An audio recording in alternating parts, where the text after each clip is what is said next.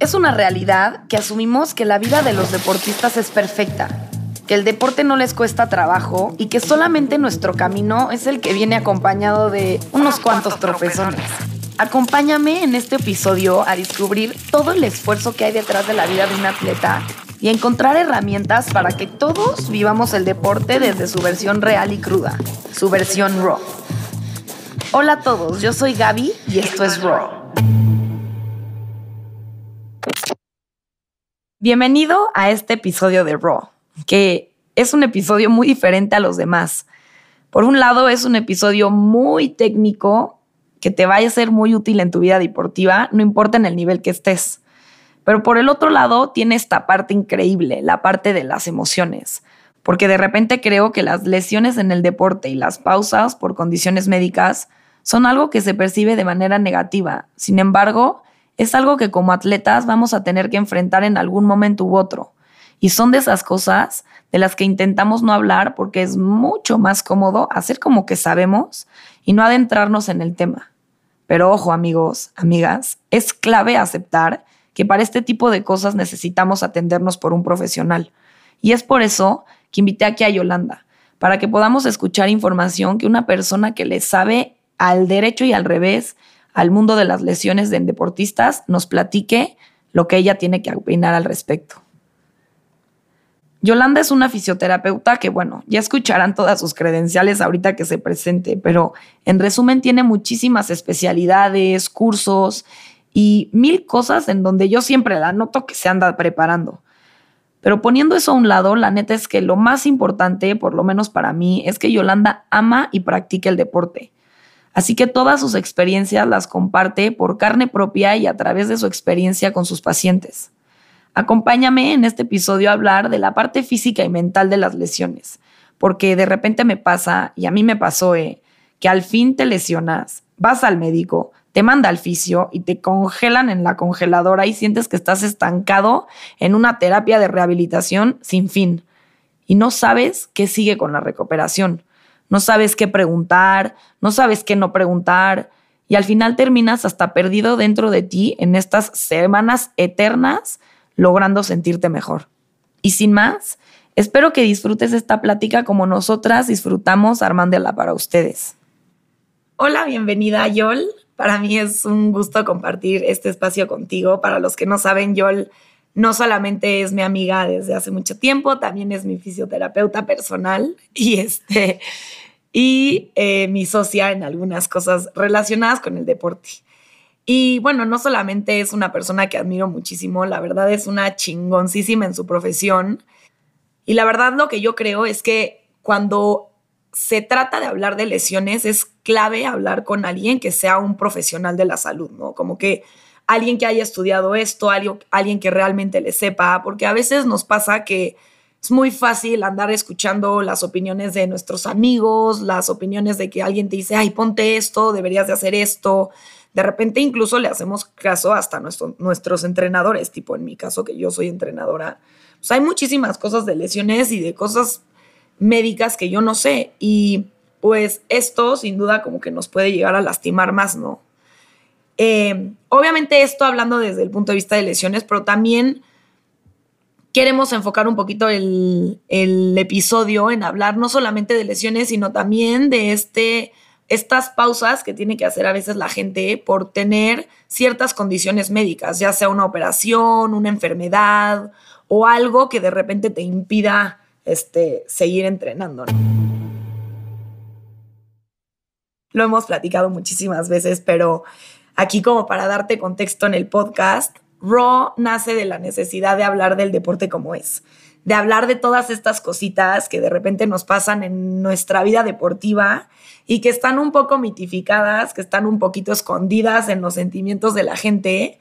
Y pues nada, la idea es ponerlas allá afuera para crear un mundo donde estos conceptos se normalicen y por lo tanto podamos hablar de forma natural de ellos. Así que bienvenida, muchísimas gracias por estar aquí. Eh, cuéntanos un poquito de ti, Millol. Hola Gaby, muchas gracias por invitarme a, este podcast. La verdad es que estoy muy emocionada de estar aquí y me encanta esta idea del podcast, esta idea de que invites a deportistas, a profesionales, porque tú y yo detrás de, de los micrófonos siempre lo platicamos y entonces pues bueno, somos unas geeks para los que no sepan. Estamos siempre así de, es que este músculo tal, este, es que estos tenis tal. Entonces está muy padre ya que nos puedan escuchar y, y comunicar, porque hacemos un muy buen equipo tú y yo juntas. Entonces, pues bueno, platico un poco de mí. Yo soy fisioterapeuta. Yo egresé en el 2019 de la Universidad de Anáhuac mucha gente me pregunta, ¿qué se estudia? ¿Medicina? ¿Fisioterapia? Se estudia fisioterapia.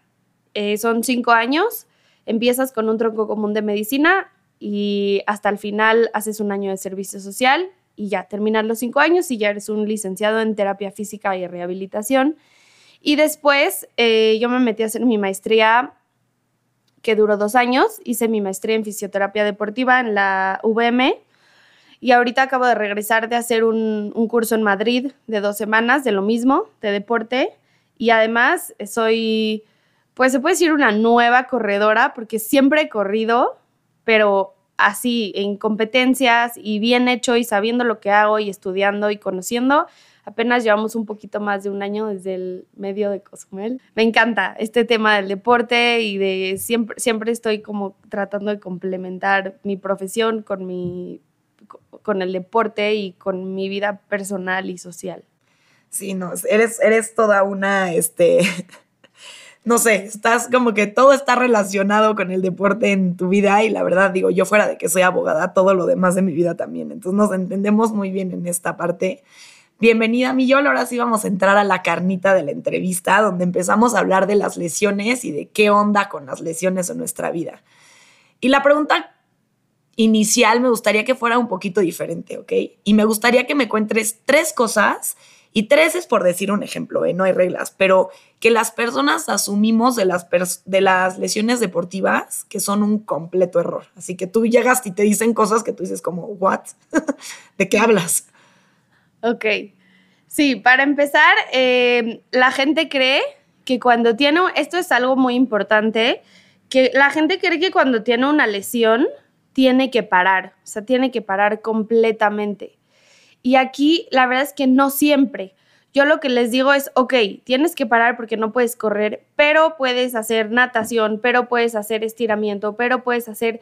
O sea, las lesiones también son una ventana de oportunidad porque como tienes que parar forzosamente haciendo X cosa, o sea, no necesariamente tienes que parar la vida deportiva, sino tienes que parar a lo mejor, vamos a, a decir, tienes que parar de correr pero creo que esa es la primera, o sea, enseñarle a la gente que una lesión no siempre te para en seco y te para por completo. Aquí va a depender muchísimo, de muchísimos factores, muchísimos, que ya eh, vale la pena sí individualizar cada caso, pero creo que sería ese el primero. No siempre tienen que parar en seco una vez, la primera vez que llegué lesionada con Yol de la rodilla, yo así como, es que no, es que no voy a poder, este, y, yo así como de, no, tranquila, hay muchísimas cosas que sí puedes hacer. Y yo como, ok, dime cuáles son, porque yo tenía la idea de que si estás, si algo te duele, pues inmediatamente hay que parar.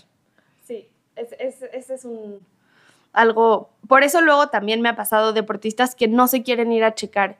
Dicen, es que no quiero, no quería venir o no quiero ir con el doctor porque me va a decir que tengo que parar y como no quiero parar, pues mejor no me reviso y entonces se hace peor su lesión.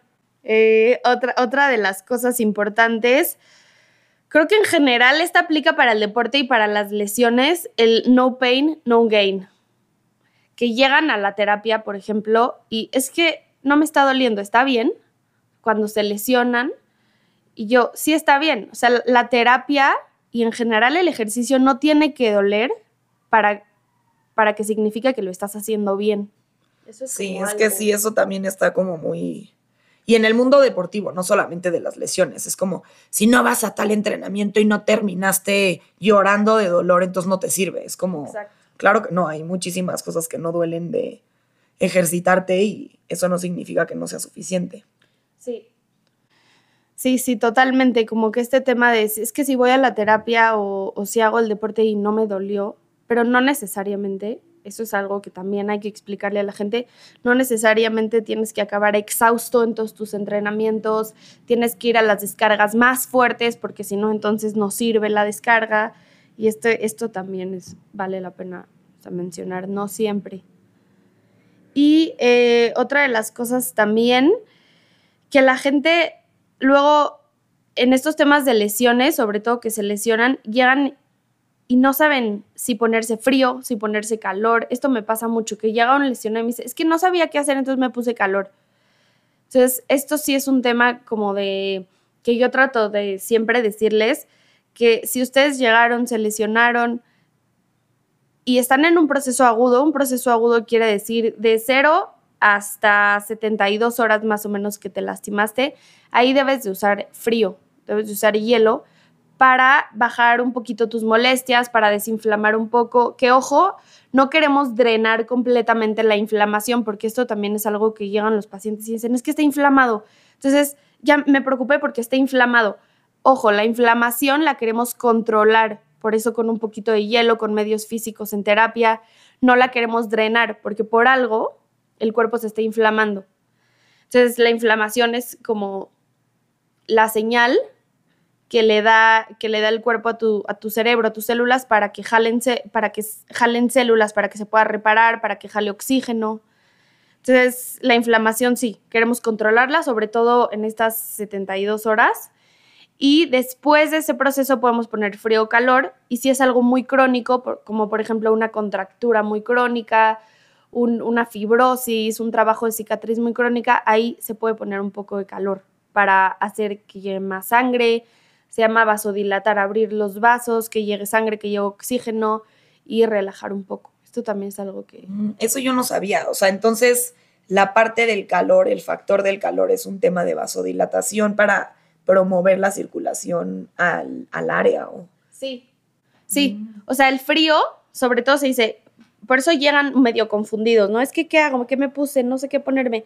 El frío como tal se pone en las primeras 72 horas de, por ejemplo, me caí, me pegué, o iba caminando y me torcí el pie. Ahí se usa frío, porque el frío hace vasoconstricción, que hace lo contrario, o sea, la vasodilatación es se abre el vaso, la vasoconstricción es se cierra el vaso. Entonces, si se cierra el vaso, va a llegar mucho menos sangre, mucho menos oxígeno, mucho menos eh, células, al sitio de lesión y el calor hace lo contrario, vasodilata para que lleguen más células, más oxígeno. Por eso, al principio, sí es bueno poner un poco de hielo, sobre todo para el efecto sedante que da, que da el, frío, que, que, no estés tan adolorido, que no estés tan molesto, pero no queremos por completo drenar. Drenar la inflamación no es bueno porque entonces le dejas al cuerpo sin, como sin ejército. Tus células son tu ejército para combatir esa batalla. Y si lo drenas, pues lo dejas sin ejército. como que no tiene con qué defenderse. Exacto. Ya. Perfecto, Millol. Pues es que justo eh, luego hay bastantes mitos que nos andamos creyendo y estos que dijiste se me hacen que, tipo, yo en algún momento de mi vida deportiva los he tenido. Em, y bueno, yo aquí ya quisiera hablar un poquito de la parte técnica de una lesión, ¿no? O sea, que así conceptualmente defíneme qué es una lesión. Una lesión es una alteración o un daño que se produce en alguna parte del cuerpo. Básicamente. Sí, o sea, así. pues es que sí, literal. O sea, como que a veces queremos ponerle algo, un concepto súper complicado, algo que realmente no es tanto complicado, ¿no? Pero lo que sí siento que es un poco más complicado y luego confunde a la gente es, siento que hay 20 mil tipos de lesiones, ¿no? Bueno, o, grados de lesiones y chance ahí nos pudieras dar un poquito así, tú que eres tan, aparte de que eres una experta en esto, o sea, lo has vivido en carne propia, entonces, este, ¿cuáles son, o sea, en, este espectro de las lesiones, cuáles son los tipos? Ahí va. Em, hay lesiones de, de muchos tipos. Voy a empezar con las lesiones musculoesqueléticas. Son las que se producen en en el músculo, en el tendón, en el ligamento, en el hueso. Estas lesiones eh, también se subdividen dependiendo si es un desgarre, si estamos hablando de un desgarre muscular, estamos hablando de un músculo, que las fibras musculares, algunas, dependiendo del grado, ¿no? Hay uno, dos, tres. Eh, desgarre grado uno es un, por así decirlo, es un jalón o una distensión de esas fibras musculares sin ruptura. O sea, eso de que de repente dices de que, ay, me jalé tantito. O me dio un tirón. Me dio un tirón. Ese es el famoso me dio un tirón. Ajá, el Digo, tirón. obviamente aquí, ¿no? O sea, hablando este, informalmente, pero ese Sí. es el sentimiento que... de un tirón. El tirón, eh, médicamente lo conocemos como desgarre. Sí. Eh, le- le- te digo que hay grado 1, grado 2, grado 3. Grado 1 es nada más ese tirón, ¿no? Esa distensión de las fibras musculares. Grado 2 es que hubo una distensión y ruptura de algunas fibras musculares. Y grado 3 es que ya hubo una distensión y fue tal la distensión que llegó a romper hasta el 50% de esas fibras musculares. Y se trata completamente diferente. So, una lesión grado 1 se va a tratar completamente diferente que una lesión grado 3, por eso es, es importante como clasificarlas. Hablando de un esguince, el esguince se produce en el ligamento, que el ligamento es la parte que une, que se pega, que pega hueso con hueso. Eh, el ligamento también tiene tres tipos de, de lesión, pero no se llama desgarre, se llama esguince. Esguince grado 1, lo mismo, solo hay distensión de las fibras del ligamento. Eh, desgarre grado 2 es que hubo una distensión y ruptura de algunas de sus fibras. Y grado 3 es que se rompen más del 50% de, de Sí. esas fibras. Hablando, por ejemplo, de un tendón, el tendón eh, se puede romper, sí se puede romper. El tendón también se puede inflamar. Y eh, hablando de tendón, que ya hay como un debate médico ahí en, en la literatura, se dice que cuando el tendón está inflamado en una fase aguda se llama tendinitis. Ah, tendonitis y tendinitis. Que me pasa, que mucha gente llega a tendonitis, pero es que tendonitis no existe. Sí. Y me da risa, porque suena chistosa la palabra, pero... Sí, es tendinitis. Así Es como de, es que tendinitis. tengo tendonitis. Ajá, Todo el mundo llega y es como, no, es que traigo una tendonitis. Y yo, o sea, yo porque yo también estudio eso, yo ya, ya sé la diferencia. Pero a ver, ilústranos tantito, Yol. ahí les da con los tendones. Los tendones se pueden, les digo que se pueden romper, eh, parcial o totalmente. Se pueden inflamar. Si es en una fase aguda se llama tendinitis. Y si es en una fase crónica se llama tendinosis. ¿Por qué? Porque las células que conforman el, el tendón se llaman tenocitos. Y entonces se ha estudiado mucho que si tú tienes una tendinopatía, una tendinopatía, que es tendinopatía es algo que le pasa al tendón, ¿no? Sí. hablando de o crónico o agudo, pero es una tendinopatía, es algo que le pasa al tendón. Entonces, si sabemos que tú tienes una tendinopatía crónica, los tenocitos, que son esas células, cambian un poco su configuración y las fibras de colágeno de ese tendón se hacen como más fibrosas. Entonces, por eso cuesta un poco más de trabajo eh, sacar o rehabilitar una lesión en un tendón que está crónica, porque ya la configuración del colágeno cambia. Pero, o sea, es, una tendinosis ya de largo, o sea, ya es algo que no atendiste, porque tipo a mí me pasa mucho que de repente es que traigo un dolor en el hombro desde hace años. Es probable que, sea algo así, o sea, estas cosas como ya más crónicas. Sí, sí, por eso yo siempre les digo a los pacientes y, a los deportistas atiendan sus lesiones a tiempo, porque si tú las dejas, el, cuerpo está compuesto de colágeno al por mayor. O sea, tenemos muchos tipos de colágeno y está mu- el cuerpo es muy rico en colágeno. Entonces, normalmente si nosotros, por ejemplo, hablando de tendones, si tú no te tratas una lesión y, y- alteraste como la síntesis de colágeno, es más propenso ese tendón que se desgarre o que se, que se rompa parcialmente porque no está bien estructurado. O sea, sabemos que el colágeno es una proteína de sostén en el cuerpo, que nos da estructura. O sea, nos da estructura y sostén a los tejidos. Si ese colágeno está alterado, va a ser mucho más propenso que se rompa, como pasa, por ejemplo, en los tendones de Aquiles. Sí, que literal se te rompe. Se rompe, se rompe y se ve en los videos, luego se ve que co- como una liga, se rompe y jala y ya, cirugía.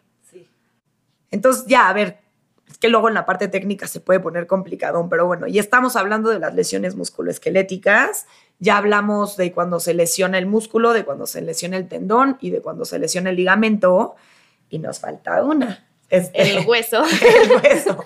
El que hueso. siento que es la menos peor, ¿no? O sea, como que todo el mundo no quiere le- lesionarse un tejido blando y entonces, por lo tanto, si te lesionas el hueso, todos estamos mejor. A ver, cuéntanos por qué, yo.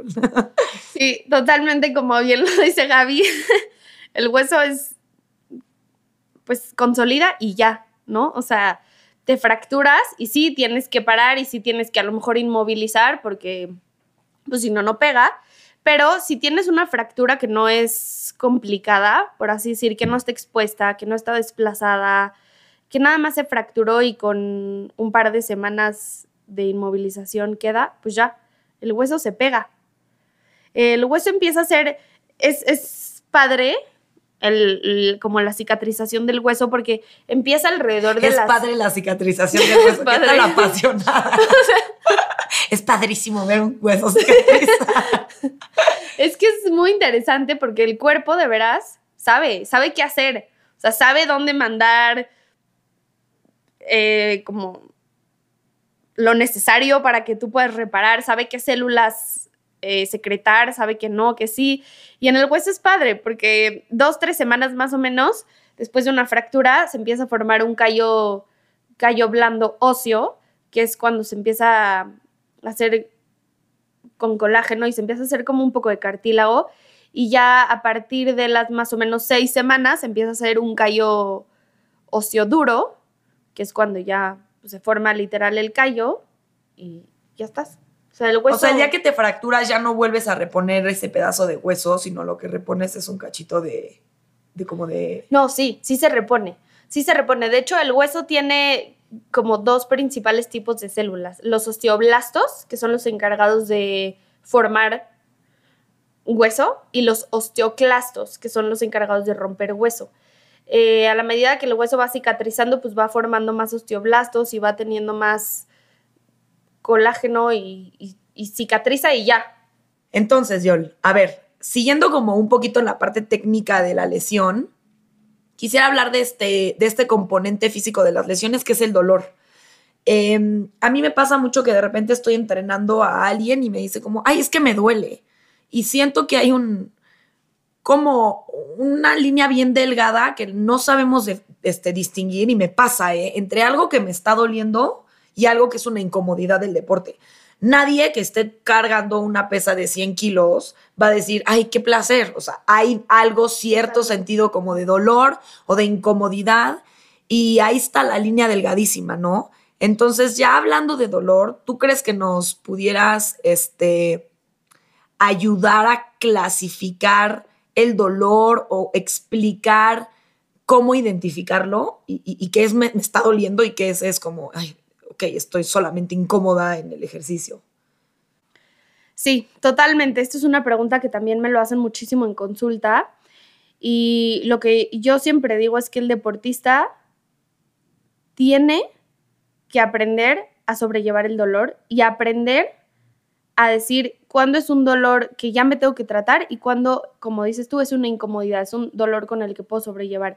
Sobre todo en corredores. Todos los que corren, no me dejarán mentir, de aprender a lidiar con el dolor. Y esto es algo súper importante. Entonces, ahí va.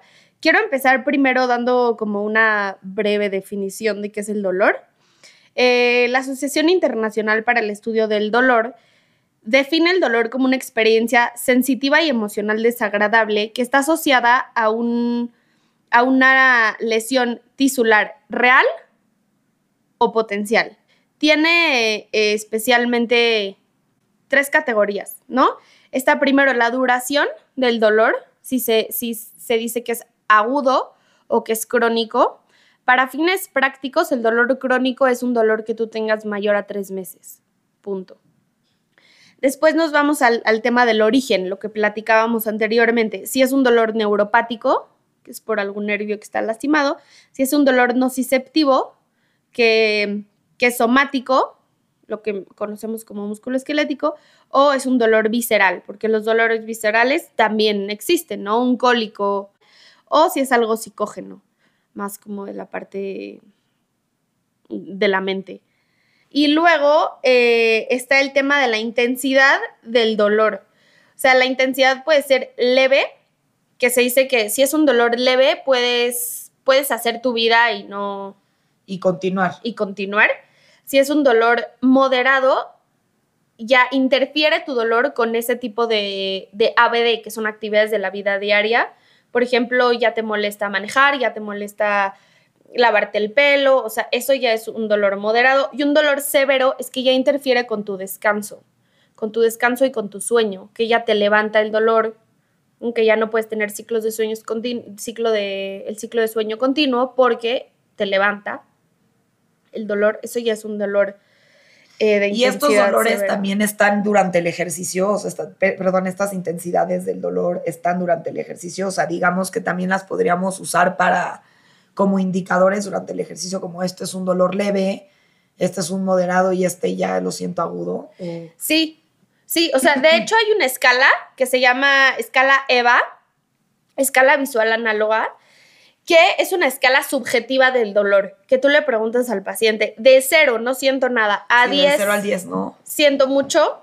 Esa es una escala subjetiva, ¿no? Porque para ti un 10 puede ser para mí un 8 y puede ser para alguien más un 2, ¿no? En tu escala EVA del 0 al, al 10, yo estoy haciendo ejercicio, ¿no? Yo estoy como, ay, puta, me está doliendo esto muchísimo, muchísimo. ¿Cuándo es recomendable en esa escala? En tu nivel subjetivo, obviamente, pero ¿cuándo es recomendable parar? O sea, en el 1, en el 6, en el 9, ya sabes, o sea, sí. ¿cuándo estoy en un momento en donde estoy sintiendo un dolor que solamente está haciendo la ruptura natural del tejido por estar haciendo ejercicio normal y por eso a lo mejor, y, o no sé, te duele? Y cuando ya es como, híjole, voy corriendo y de repente ya estoy sintiendo un dolor que tengo que parar. O sea, ¿en qué momento de la escala, yo mentalmente puedo decir como, híjole, creo que aquí ya este es el momento en donde tengo que parar. Es muy buena pregunta. Cuando estás arriba de 5, cuando estás a cinco, arriba de 5 EVA, es cuando ya tendrías que, que parar y ver qué onda. Para cada quien va a ser diferente. Por eso el deportista se tiene que conocer. Los deportistas que no se conocen son los que se lesionan y se lesionan y se lesionan y no aprenden. Y, esto lleva mucho tiempo y mucha experiencia, pero regresando a tu pregunta, sí, cuando tienes arriba de un dolor 5, ya tienes que revisarlo.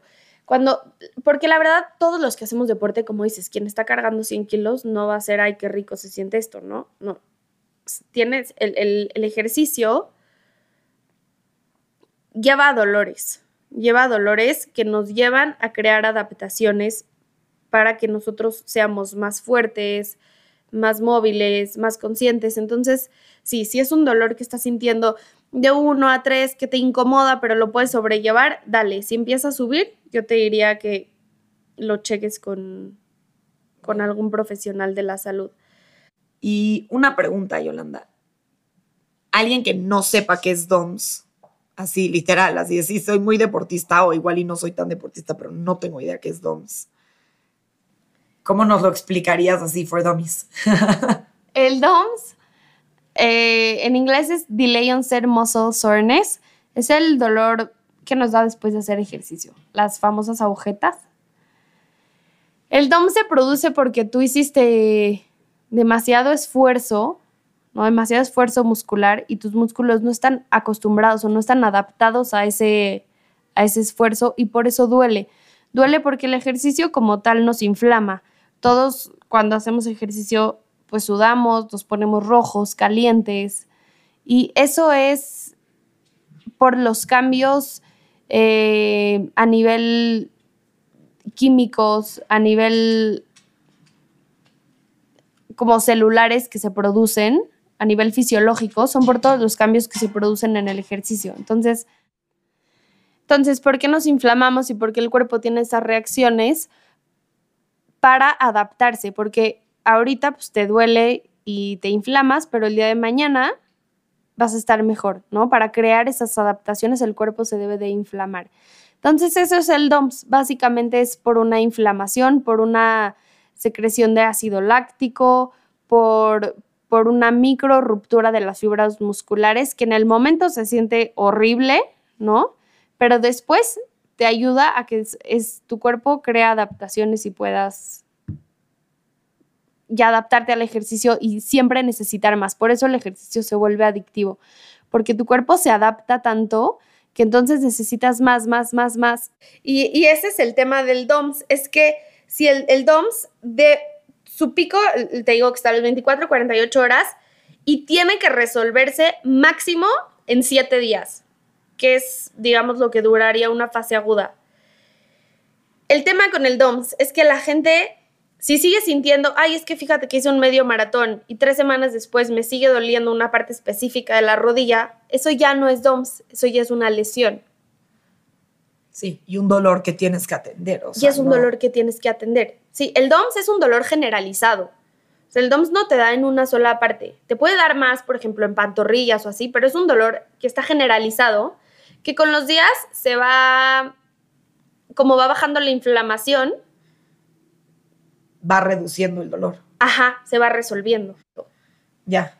Ok, entonces en la escala del tiempo yo, como lo, como lo veo yo, la verdad, este, me, me, paras y digo algo que no, pero lo veo así como, yo empiezo a hacer ejercicio, ¿no? Empiezo a experimentar dolor. Si pasa de 5 el nivel del dolor, paro. Si no pasa de 5, es incomodidad. Entonces, distinguir, ¿no? Y no pasa nada sentir ese dolor y seguir adelante. Pero ya si estás arriba de 5, entonces la recomendación sería para. Y al día siguiente tienes DOMS porque te duele el cuerpo por haberte ejercitado y la manera ahí de, actuar es, si yo tengo un dolor generalizado que dura 5 o 7 días, no tengo que hacer nada, pero si a partir de el séptimo día sigo teniendo un dolor ya más localizado en algún lugar, entonces tengo que hacer algo al respecto. Sí, ya te tienes que revisar. Ahora, aguas. Em, hay muchas medidas de recuperación. Los deportistas sí, sí van a sufrir dolor, sí, sí vamos a tener el DOMS, pero siglo XXI ya no tienes que quedarte así como, pues entonces ya no me puedo mover porque tengo el DOMS. No, hay muchísimas cosas que puedes hacer como métodos de recovery que te pueden ayudar.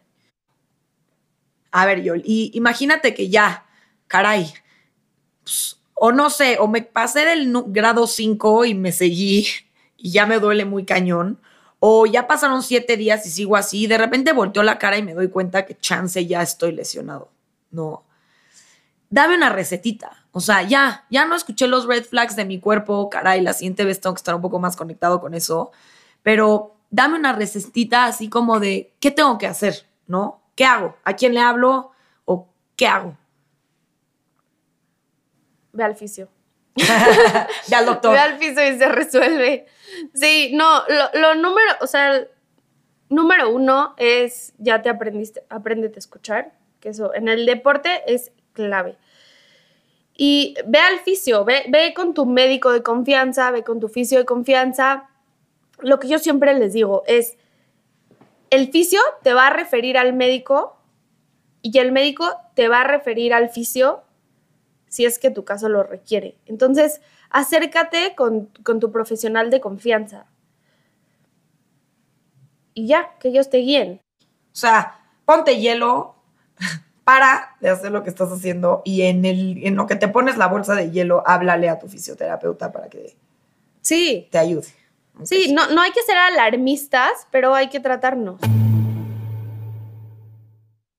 Ya hablamos de la parte técnica, ya hablamos de toda la parte de cómo reconocer que tienes una, una lesión, cuándo es dolor, cuándo solamente es molestia, ya hablamos de todas estas partes, ¿no? Pero siento que nos falta hablar de la parte más importante de las lesiones, lo cual es la parte medular de este episodio y la parte más importante. Y realmente la razón por la cual tú y yo afuera de este micrófono dijimos, sentimos que necesitamos hablar de esto, ¿no? Porque vamos al doctor y solamente nos, revisan que si no sé, que si tenemos una tendinitis, que si nos pasó algo en el hueso, que si, y el doctor generalmente solamente nos da la parte física y cómo atender la parte física. Pero creo que la parte emocional, pues como que no sé, nos mandan a nuestras casas así de tienes que hacer estos ejercicios o a veces ya no puedes ni hacer ejercicio.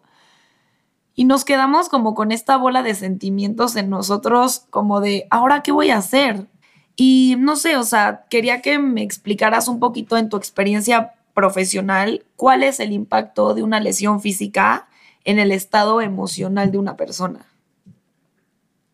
Es que es una pregunta difícil de responder concretamente porque aquí se engloban muchísimos factores de la persona, Siento que justo cuando la persona está en una crisis o en una pérdida de sus capacidades físicas completas, es ahí cuando se da cuenta de muchas cosas, de sí mismo también, o sea, y, y, aprendes como a apreciar lo que sí podías hacer, que ahora no puedes, que después vas a poder hacer y ya. Pero pues en el momento sí es muy frustrante. Cosa, ¿cuál es el rol de la parte emocional en una lesión? Es, como tú dices, es el 100%. Es, es el 100%. es, el 100%. Sí, y me ha tocado ver muchísimos pacientes que dicen, es que no puedo hacer esto les digo, bueno, hazlo en el consultorio y lo hacen. ¿Te duele? No. Entonces, ¿por qué no lo puedes hacer afuera? Es que no sé, me da miedo.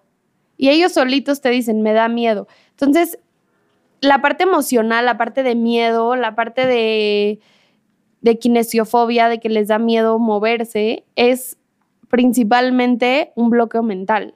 Y es un bloqueo que muchas veces no lo tienen consciente. Y todo eso es, es una parte como mental y emocional muy fuerte, muy fuerte, sobre todo para el deportista.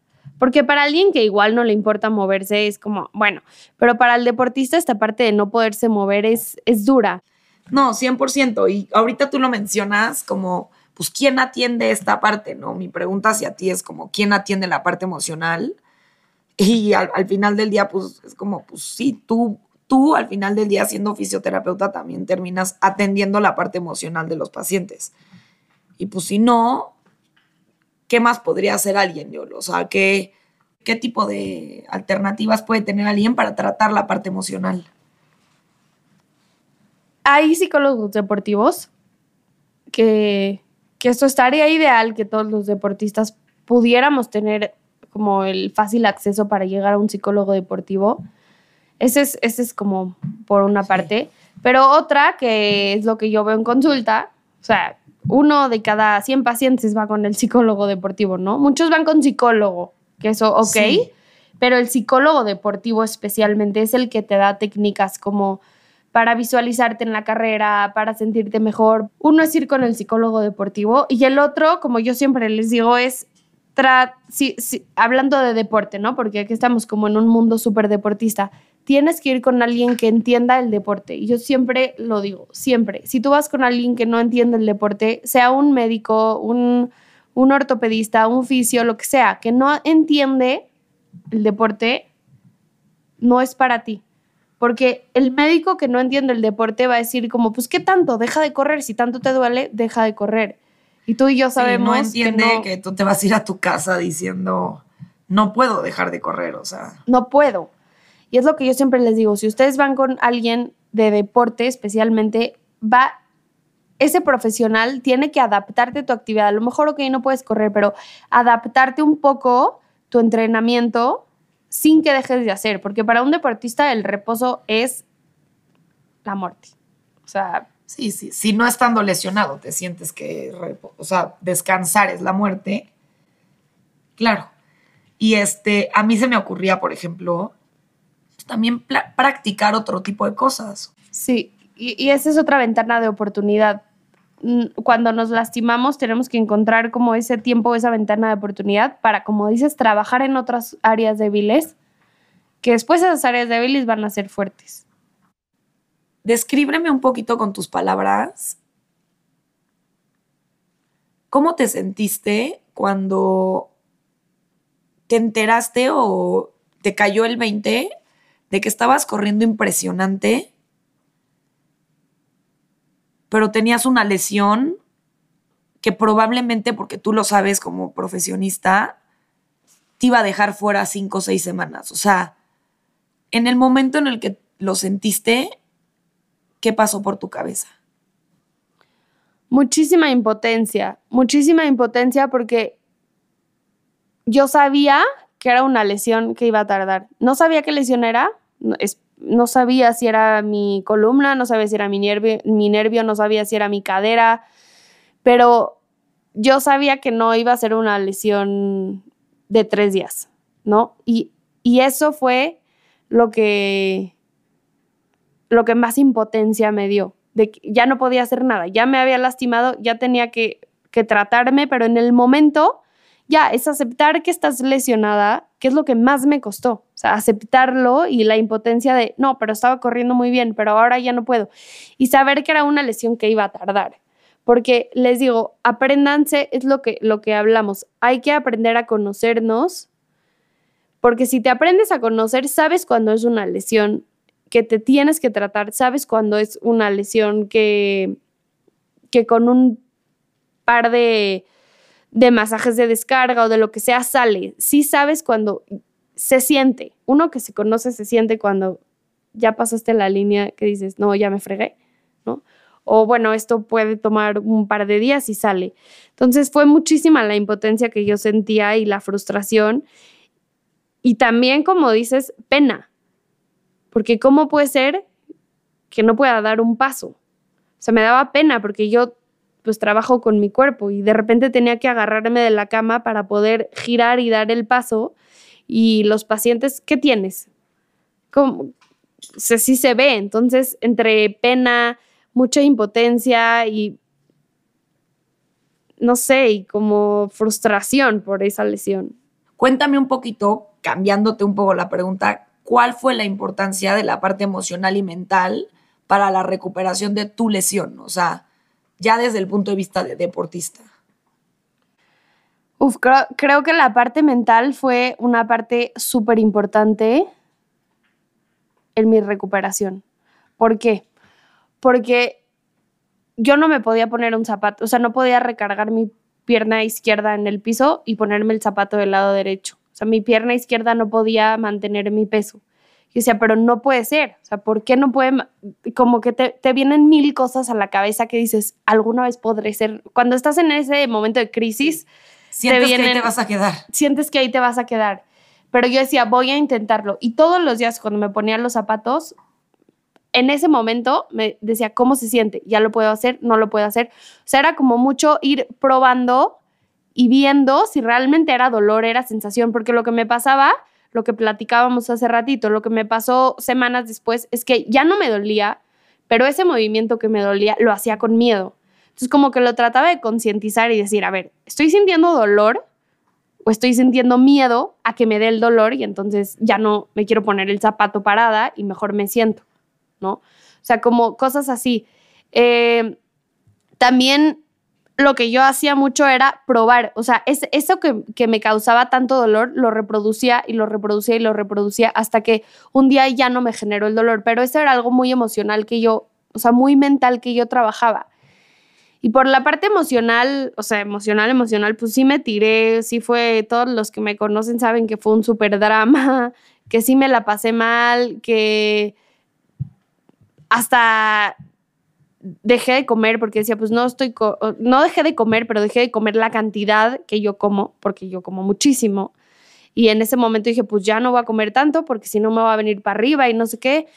Y fue cosa de, irlo trabajando, lo que yo decía es día a día, o sea, cómo me siento hoy, mañana me voy a sentir un poco mejor, pasado me voy a sentir un poco mejor, ir viendo como día a día, porque si te gana el nunca voy a estar bien, si te gana el, pero es que no puede ser porque hace dos días corrí rapidísimo y ahorita no me puedo mover. O sea, sí te gana. Entonces es ir viendo día a día, ir como sintiéndote cómo te sientes, ir conectando más con tu cuerpo, porque algo te quiere decir. O sea, las lesiones siempre nos, nos vienen a enseñar algo. Tristemente así aprendemos, cuando la regamos, cuando algo no hacemos bien. Entonces, sí, sí fue, o sea, fue algo duro para mí porque nunca había estado lesionada así. O sea, siempre, pues todos los deportistas conocemos los dolores que nos dan, de que es por sobrecarga o así, pero una lesión que no te deja caminar, sí te, aparte te pone a cuestionar muchas cosas. ¿Qué hice mal? ¿No? O sea, ¿qué hice mal? ¿Qué pude haber hecho mejor? Y por ejemplo, tú y yo que somos, tú como eres fisioterapeuta y yo soy coach, pues la gente piensa que nosotros, como todo lo tenemos que saber, entonces cómo nos vamos a lesionar nosotras, ¿no? Si ustedes son la doctora y la coach, pues ustedes saben qué hacer para que no te pase. Y a mí lo que me pasa luego es que si estoy en peligro de lesionarme, ni siquiera me pongo a pensar tampoco nada más en mí. Me pongo a pensar en, mis alumnos y mis pacientes y mis clientes y qué van a decir de que la coach se lesionó, ya sabes, y es como a veces ni siquiera es nada más personalmente cómo te sientes, sino como yo de repente siento como hasta vergüenza 100%. Eso es algo importantísimo, que dices, híjole, es que sí. ¿Qué, ¿Qué van a decir? O trabajo con mi cuerpo.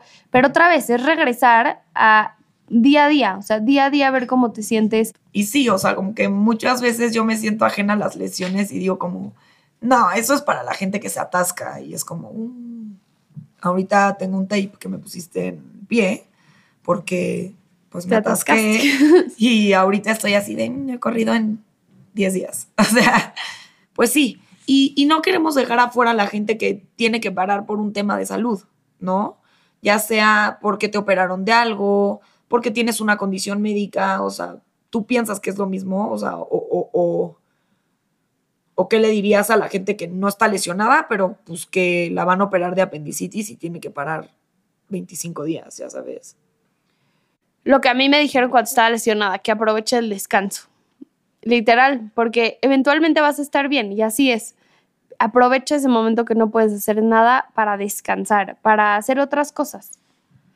Y, lo que dicen mucho del, del, maratón es que el entrenamiento del maratón, y esto aplica para la vida, no te enseña a ya no sufrir dolor, ¿no? Porque va a haber un punto en esos 42 kilómetros que tú sientas dolor. Lo que te enseña el entrenamiento es a sobrellevar ese dolor.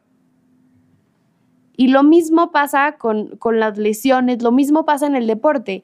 O sea, yo no conozco ningún deportista que no tenga ningún dolor. ¿No? Entonces, lo que te enseña el deporte es a lidiar con ese dolor, a lidiar con esa lesión, con esa enfermedad y a salir de eso como suena como como típico, pero de verdad sales más fuerte. O sea, a mí esta lesión, regresando un poco a lo que platicábamos hace unos minutos, me hizo más fuerte, me hizo más humana, o sea, más entender más a mis pacientes y entender que la, o sea, en un segundo nos pasan las cosas, como si apreciar de verdad lo que tenemos en el momento, porque en un segundo se te va. Pero sí, o sea, y si estás escuchando este episodio y estás sano y estás corriendo o estás este, compitiendo en algo o literal nada más fuiste a tu clase de barré, me da igual. No sé, tómate uno, un segundo para valorar que estás bien. Porque en un segundo estás mal y entonces vas a querer no, no ir a tu clase de barré o correr 15 kilómetros. Vas a querer poder caminar al baño, vas a querer poder caminar a la cocina, vas a poder querer no usar unas muletas. Sí, cosas básicas o no tener que estar en el hospital, o no tener que ver a Yolanda, y Yolanda de que no, sí lesionense. No, pero... Luego hasta uno, yo cuando hay gente que ya lleva un rato viniendo conmigo y así, sí les digo, vengan a descarga. O sea, no me gusta que vengan lesionados, porque ya sé, digo, no me gusta que la gente sufra en general, pero bueno, es mi chamba. O sea, pero no me, o sea, hay gente muy específica que digo, please dime que me estás hablando para descarga y no que estás lesionado, porque ya sé que ese proceso de lesión para, a lo mejor para esa persona es muy fuerte o ya tuvieron una lesión muy fuerte que les costó mucho trabajo salir. Entonces cuando me hablan y me dicen, no, no, descarga, gracias a Dios ya estoy bien, también es un respiro para mí. Literal, ahorita no me siento lista para correr y tú ya me diste de alta hace literal cuatro o cinco días y yo como no he corrido, no he corrido, no he corrido. Y ahorita que estás diciendo lo del miedo, 100%. Me da miedo, mañana voy a correr a las 7 de la mañana. Y me da miedo que a los 500 metros me vuelva a doler. Y la gente se frena. Mejor no, no le tocó, mejor ni le, ni le chistó, porque pues, es como ojos que no ven, corazón que no siente, ¿no? Y yo soy muy partidaria de eso, de, de hazlo. No es que me va a doler, bueno, hazlo, hazlo una, dos, tres veces y luego me avisas cómo te va. Porque la gente es como, voy a tratar de correr y corren dos minutos, no, ya me dolió y ya se paró. No, no, no, a ver, corre, dale chance, dale chance una semana y si sientes mucho dolor o algo, sí para, pero tienes que sentirlo, o sea, tienes que, probar a ver cómo te va. O sea, es esa parte yo creo que es la que hay que enfrentar, la esta parte mental de una lesión que es súper importante, por eso apéguense con quien los está tratando. pregúntenle, resuelvan dudas, este, sí. siéntanse cómodos y no como que son un, como un check más en, en la lista de pacientes. Sí, o sea, no sé, yo de las veces que he ido contigo de los dolores que me han dado, nunca me has parado, por ejemplo. No, es raro que yo pare a alguien. O sea, traía una lesión de rodilla hace dos años durísima. Bueno, no lesión, pero tenía también, ya, ni voy a decir porque yo no sé. Algo tenía. Y claro que podía ser funcional, claro que, a ver, no podía correr, no podía cargar mucho peso, no podía hacer alto impacto, pero podía seguir haciendo cosas con mi propio cuerpo, podía seguir dando clases de bici, o sea, en verdad que si tienen miedo de ir al fisio porque los van a parar o si tienen miedo de ir al ortopedista porque el ortopedista te va a decir, ah". Y el movimiento cura, es lo que yo siempre les, les quiero como dejar a, a la gente. El movimiento rehabilita. Sea, que te quedes en el sillón no te va a rehabilitar. El mismo movimiento es el que te saca. Ok, entonces ya tenemos básicamente la parte técnica de las lesiones, ya hablamos de la parte emocional y mental de las lesiones. Ahí te va como la segunda pregunta, ¿no? La, la, pregunta de la receta de cuando ya sabes que ya te lesionaste, ya estás lesionado. ¿Cuál es la receta? ¿Qué pasa? ¿Cuál, what's next? O sea, ¿Qué, es lo que tienes que hacer? Y no solamente en la parte física, sino en la parte emocional. ¿Qué, qué, le dirías a esa persona si se lo tuvieras que describir en un papelito o en un par de tips? ¿Cómo atiendes esta parte y cómo atiendes estos siguientes pasos? Uno, si ya te dieron luz verde o ya revisaste que no sea algo más grave y ya tienes como luz verde para empezar a moverte, eh, empiézate a mover. Empiézate a mover sé muy como mindful con tus con tus movimientos. No tienes que pensar todo lo que hagas, pero si no sabes moverte, es buen momento para que empieces a conectar con tu cuerpo y empieces a familiarizarte con el movimiento y luego ya después todo se vuelve automático. Pero si no tienes este chip, empieza como a conectar con tu movimiento, con las sensaciones que te da el ejercicio, porque eso te va a ayudar a ser, mejor en tu deporte. A ser, a ser más consciente de tu cuerpo, a ser más fuerte. Entonces, conéctate con tu cuerpo, con tus movimientos, cómo es que se siente, si te sientes alguna restricción en alguna parte de tu cuerpo, si sientes alguna restricción de movilidad, cómo es el dolor, ¿no? O sea, conéctate con esta parte al movimiento. Eh, la otra es que tengas en mente que todo es como temporal, que mañana a lo mejor te vas a sentir mejor, a lo mejor te vas a sentir peor, pero cada día es como una nueva experiencia. Entonces, vete sintiendo, tal cual vete sintiendo. Y la otra es que acuérdate que, o sea, que tu cerebro tiene la capacidad de llevarte muy para arriba o muy para abajo. Entonces, intenta hacer un mayor esfuerzo por estar, por estar bien, por poder hacer ese ejercicio. Si de plano el dolor te paraliza, como ya hemos platicado, que el dolor va más allá de 3, 4, de 10, que es un dolor muy intenso, que de verdad no te deja, ahí atiéndelo, pero si es un miedo o una molestia, sí te, sí te digo que, que sobrepases eso, porque una vez que pasas como esa barrera, ya. Fluyes fluyes. ¿Qué tal este episodio, eh? No cabe duda que Yolanda es de esos seres perfeccionistas que ama lo que hace y lo más importante es que sabe lo que hace. Y en este episodio en especial me quedo con tres cosas que te invito a reflexionar conmigo. Uno, me quedo con esta frase de, como deportista, hay de tres. O estás lesionado, o te lesionaste, o te vas a lesionar. Y a ver, eh, no es algo fácil, porque entender esto y normalizar esto es algo que nos quita un espacio enorme en nuestra cabeza y es una carga enorme. Dos, me encantaron estas recetitas de las que hablamos durante el episodio, ¿no? Que funcionan como si fuera un acordeón para tu examen. Estas recetitas se resumen en uno, Acuérdate que es importante saber diferenciar entre la incomodidad y el dolor. Dos, Hablando de DOMS, ya sabes cómo debe de verse tu proceso de recuperación post ejercicio normal. 3. Es importante saber diferenciar entre cuando ya no es DOMS y a lo mejor tenemos que acudir a un especialista porque esto puede ser algo más. Y cuatro, qué hacer exactamente cuando ya te lesionaste. Y la parte más importante y el pensamiento más heavy con el que me quedo del episodio es este factor mental y emocional que hay detrás de las lesiones o de las pausas por condiciones médicas, porque este factor es clave en tu proceso de recuperación y rehabilitación. Porque como lo comentamos en el episodio, no solamente es clave enfocarnos en tratar la parte física de una lesión, sino que también es súper importante tratar la parte mental y emocional. Porque, a ver, al esguinzarte un pie, no solamente es el pie el que sufre, también sufrimos a nivel emocional. Y así como tienes que destinar tiempo a la recuperación física, también tienes que dedicarle tiempo y espacio a la recuperación mental y emocional.